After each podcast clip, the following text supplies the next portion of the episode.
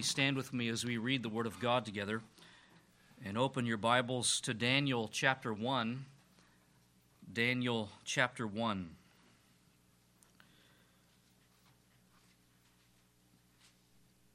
In the third year of the reign of Jehoiakim, king of Judah, Nebuchadnezzar, king of Babylon, came to Jerusalem and besieged it.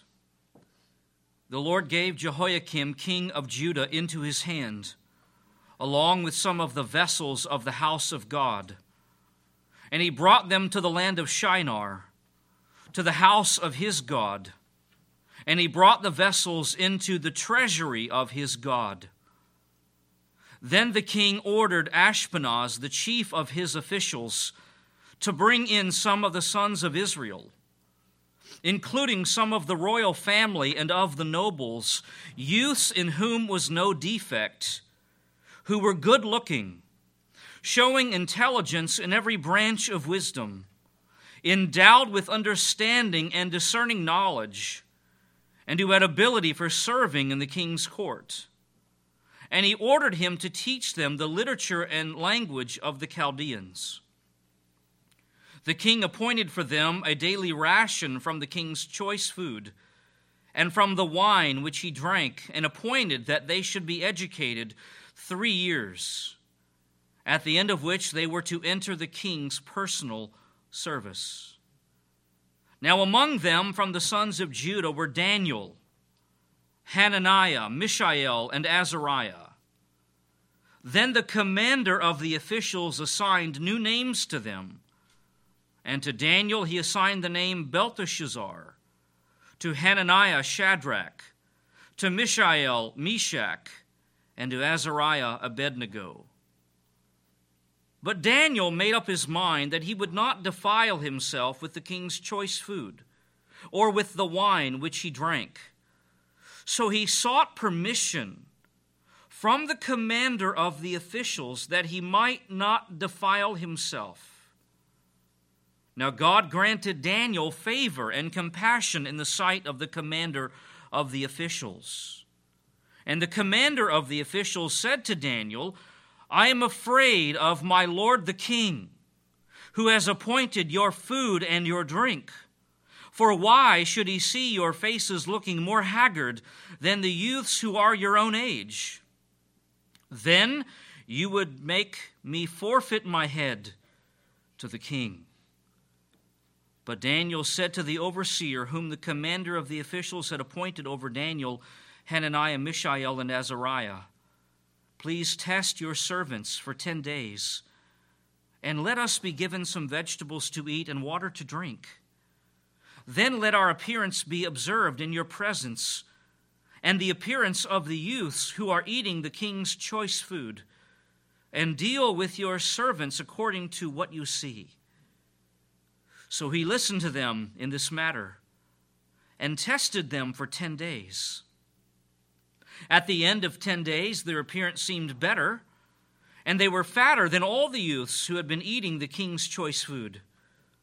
So the overseer continued to withhold their choice food and the wine they were to drink, and kept giving them vegetables.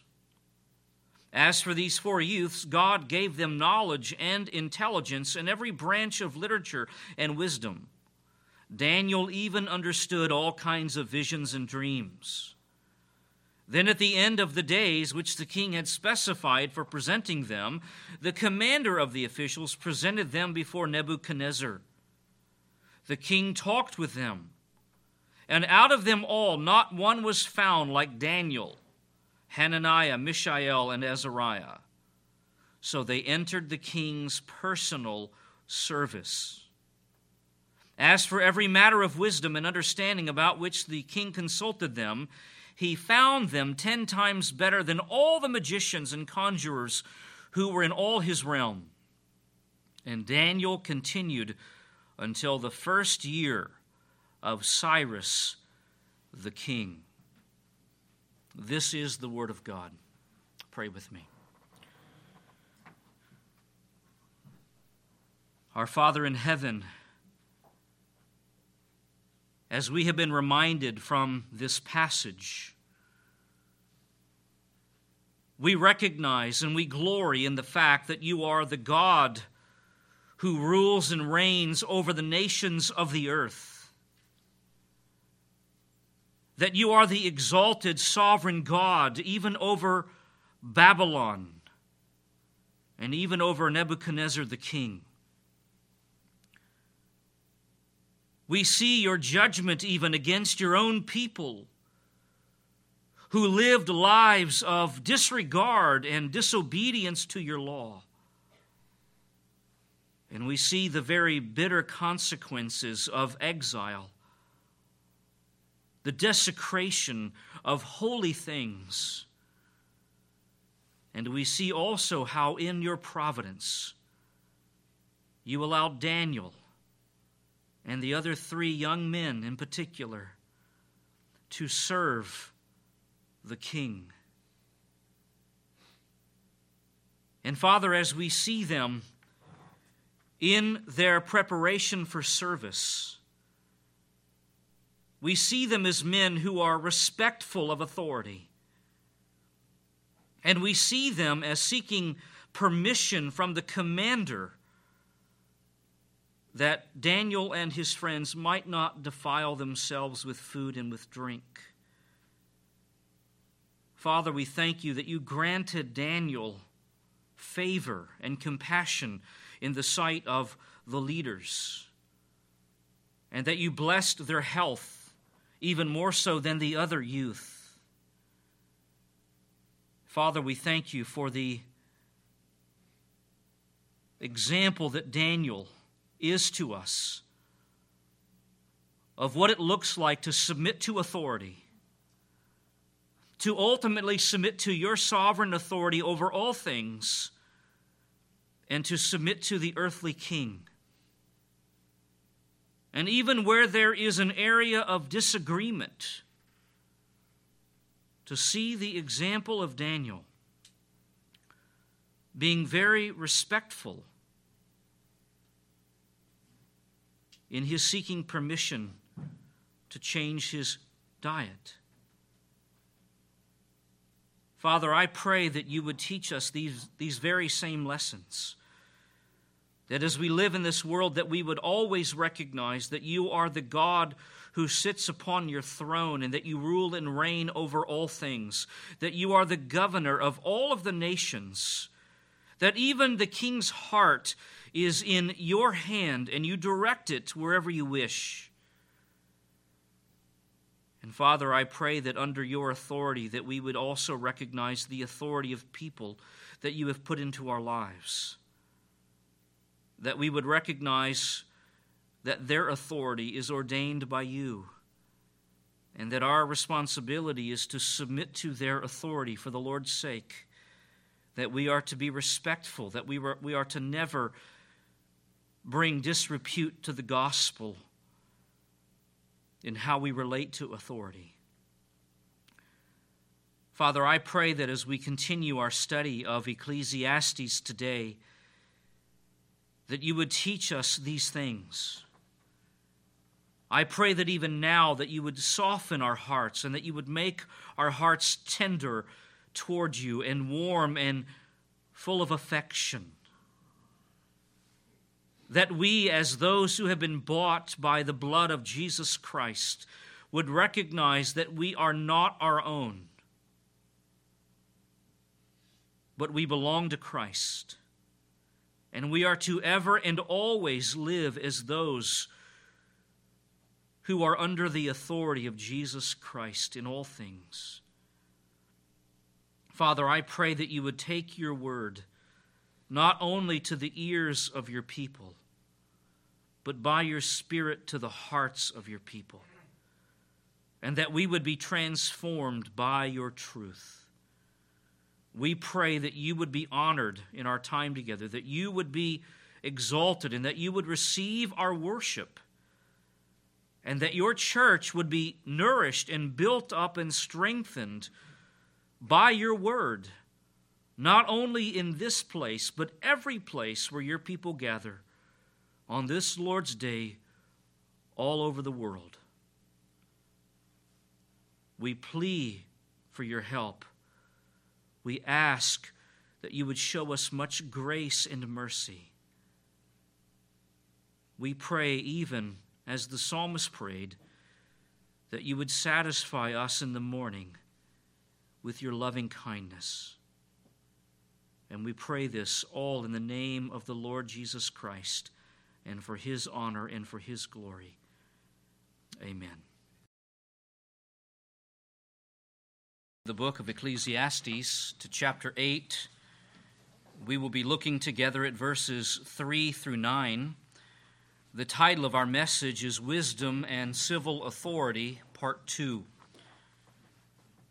As we begin our time of exposition, I want to begin by reading our passage, beginning in verse 1 through verse 9.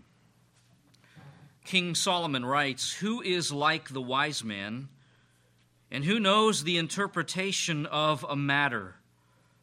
A man's wisdom illumines him and causes his stern face to beam.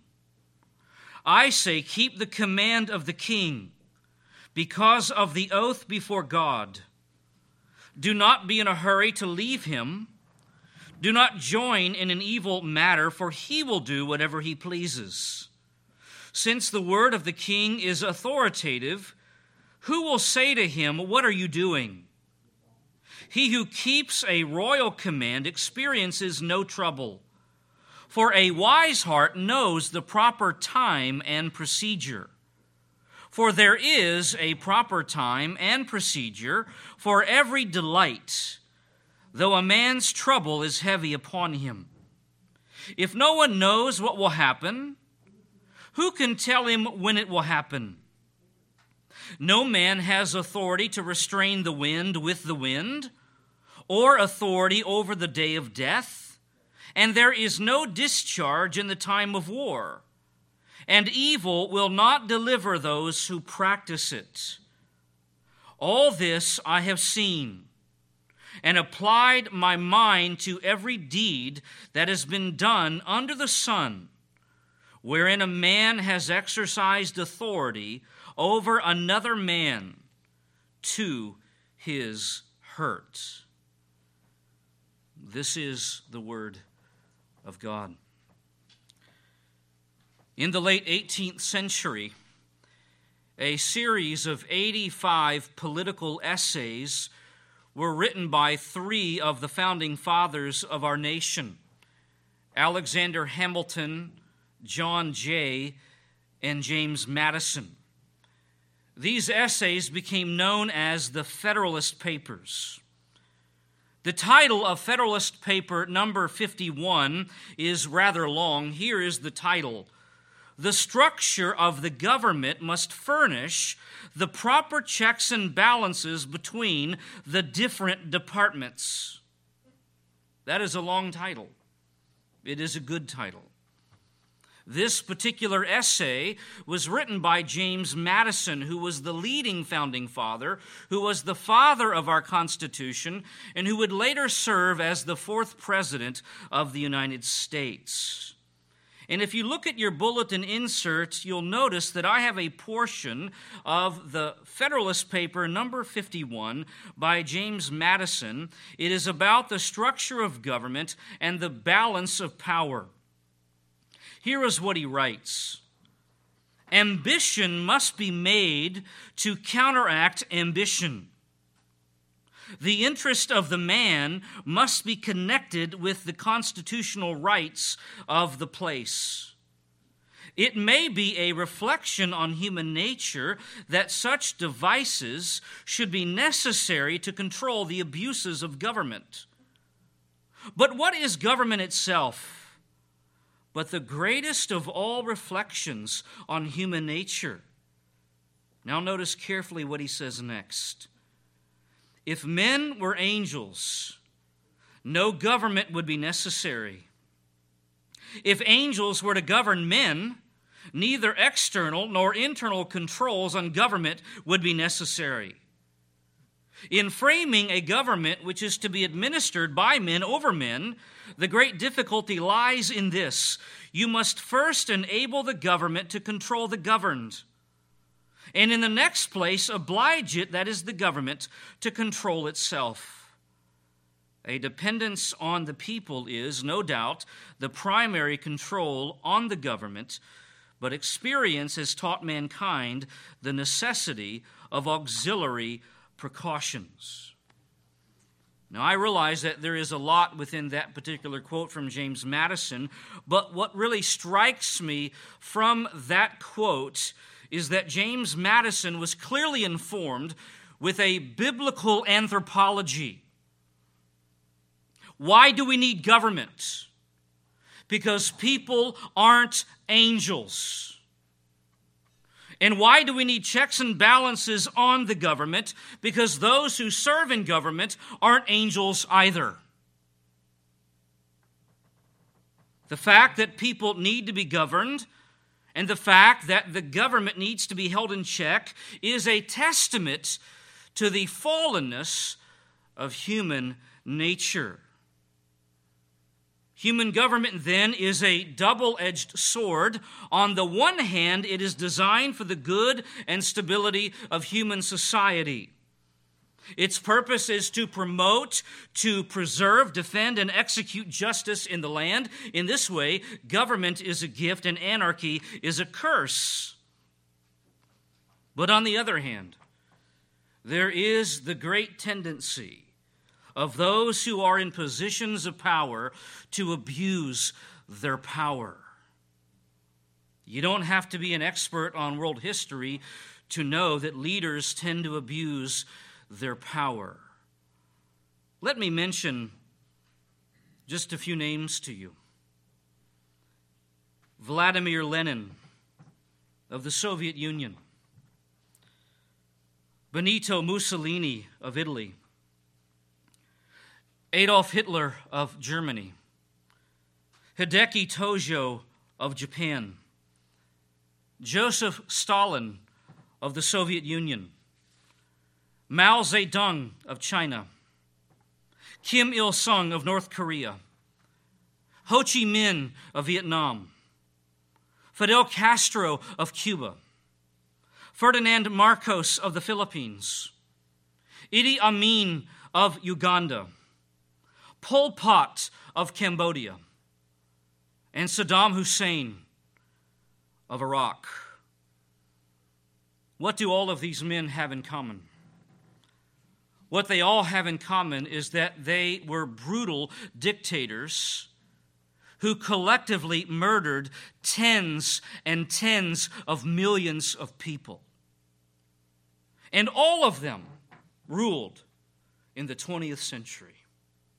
Just one century. Beloved, history tells us time and time again that the more power a person has, the greater the abuse of power tends to be. As Lord Acton, the 19th century British historian, famously said, and this too is on your bulletin, I've read it to you before, it's worth repeating all power tends to corrupt. Absolute power corrupts absolutely. Great men, by that he means powerful men, are almost always bad men.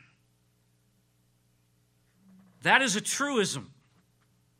Everybody understands that to be true. This is why the founding fathers of our country were so deliberate in establishing the form of government that we have in order to mitigate, not eliminate, but to mitigate the abuse of power. But with that said, let me be quick to add that the root of the problem does not lie in the form of government, it lies in the sinful nature of man. That's the problem. And so, what do Cuba and Canada, Venezuela and Great Britain, China and Mexico, Russia and the United States all have in common? They all have flawed governments. This is not necessarily due to the form of government, but because those who are in government are sinners. And it is the tendency of sinners to be selfish, to be cruel, and abusive, especially when they are given the reins of power over people. And so, no matter where you live under the sun, no matter what form of government you live under, you cannot escape the reality that every human government is flawed by sin, even the best of governments. And the question this raises then is this How do you live under a government that is flawed by sin? This is the very issue that King Solomon addresses in Ecclesiastes chapter 8. This morning, we continue our consideration of an eighth major heading in the book of Ecclesiastes. You will see Roman numeral 8, the principles of Solomon regarding civil authority, chapter 8, verses 1 through 18. In this passage, Solomon gives us principles of wisdom to live by as we relate to the civil authority. In our time together last week, we looked at the first two principles of wisdom, beginning with letter A in our outline, the great value of wisdom in verse 1. There are three things that Solomon says in verse 1, all of which express the great value of wisdom. First of all, he says wisdom is unique. It marks a man or a woman as a person of distinction. He says, Who is like the wise man? And the answer is no one. There is no one like the wise man.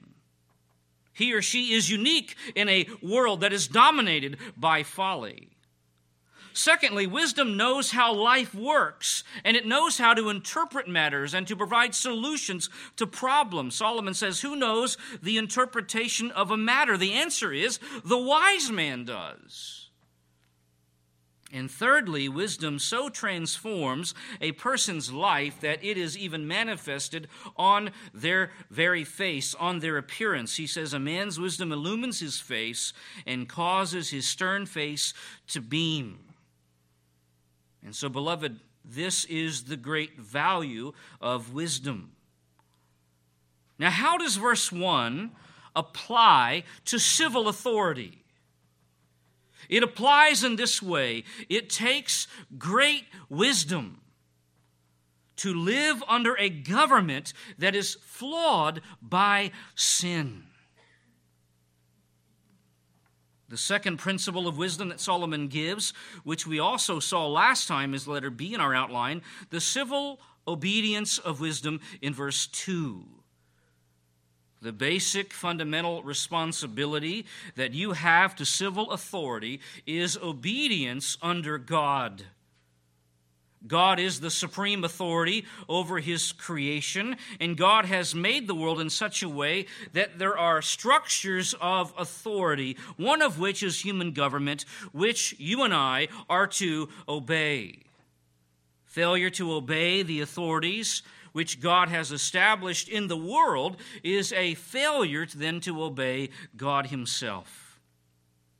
And thus, obedience to civil authority is a very serious issue. It is not a trivial issue. Now, I want to remind you of some of the sweeping statements that Solomon made in chapter 7 about the human condition. Look at chapter 7 and verse 20. He says, Indeed, there is not a righteous man on earth who continually does good and who never sins. That's the human condition. Man is a fallen creature. And then in verse 29, behold, I have found only this that God made men upright, but they have sought out many devices. Again, man is a fallen creature. Even the best of men on their best days are sinful, including those who lead in human government. And so you must temper your expectation of what good you expect the government to accomplish. And you must never, ever, ever expect utopia in this life because that ain't going to happen. Since human government is flawed and all people are flawed. But despite this fact, your great responsibility under God to civil authority is submission and obedience. If you are wise, you will obey civil authority. Well, that brings us to a third principle of wisdom where we pick up from last time, letter C in our outline, the careful decorum of wisdom in verses 3 through 6. And this is a fascinating portion of the discussion. Now, before we develop this principle, let me remind you that there are two important historical features that are unique in this passage that we must keep in mind. Number one, Solomon is writing about a monarchy, which was the standard form of government in the ancient world. And then, number two, Solomon is writing about a person who serves in the king's courts like Daniel, chapter 1. Now, I want you to imagine what it would be like if you could travel back in time and serve in the court of the king. Do you realize how dangerous it was to serve in the court of the king? It very well could be a matter of life and death. Let me give you two examples, one ancient and one contemporary. The ancient example is King Henry VIII, who ruled England in the 16th century. He is one of the most famous kings in English history. How many times did King Henry VIII marry? Six. I think I heard somebody say six, and they nailed it. His first marriage to Catherine of Aragon is famous in the annals of history because when she could not produce a male heir to the throne, he sought permission from the Pope to annul his marriage. It is a famous account. When the Pope refused, King Henry VIII separated himself and his people from the authority of Rome, and England became a Protestant nation which, by the way, is a very inauspicious reason for becoming Protestant. This was when the Church of England was established, and King Henry VIII became the head of the Church of England. King Henry VIII was known for his fearsome temper, his large ego, his craving for adulation, and his suspicion of people undermining his authority. Of his six wives, two of them he had executed for treason. And he executed many of the people during his reign on similar grounds. And so I ask you, how would you like to serve in the court of King Henry VIII? Well, I don't want to volunteer for that. Now, a contemporary example. Kim Jong un, the supreme leader of North Korea. Since taking power in 2011, it is believed that Kim Jong un has executed many people, including members of his own family and members of his own government. And to execute these individuals, listen to this, he has used these methods anti aircraft guns. These are weapons used to destroy planes, not individuals. He has also used mortar fire and flamethrowers, feeding people to dogs, putting them in front of firing squads, hanging them, and poisoning them. And such executions are usually based upon trivial things, at least as you and I would define trivial. For example, in 2011, a vice minister of the army was sentenced to death for allegedly drinking and partying during the official mourning period of Kim Jong il's death, that is, the previous ruler. And so his son, the new supreme leader, Kim Jong un, ordered that that man, the vice minister of the army, be obliterated by a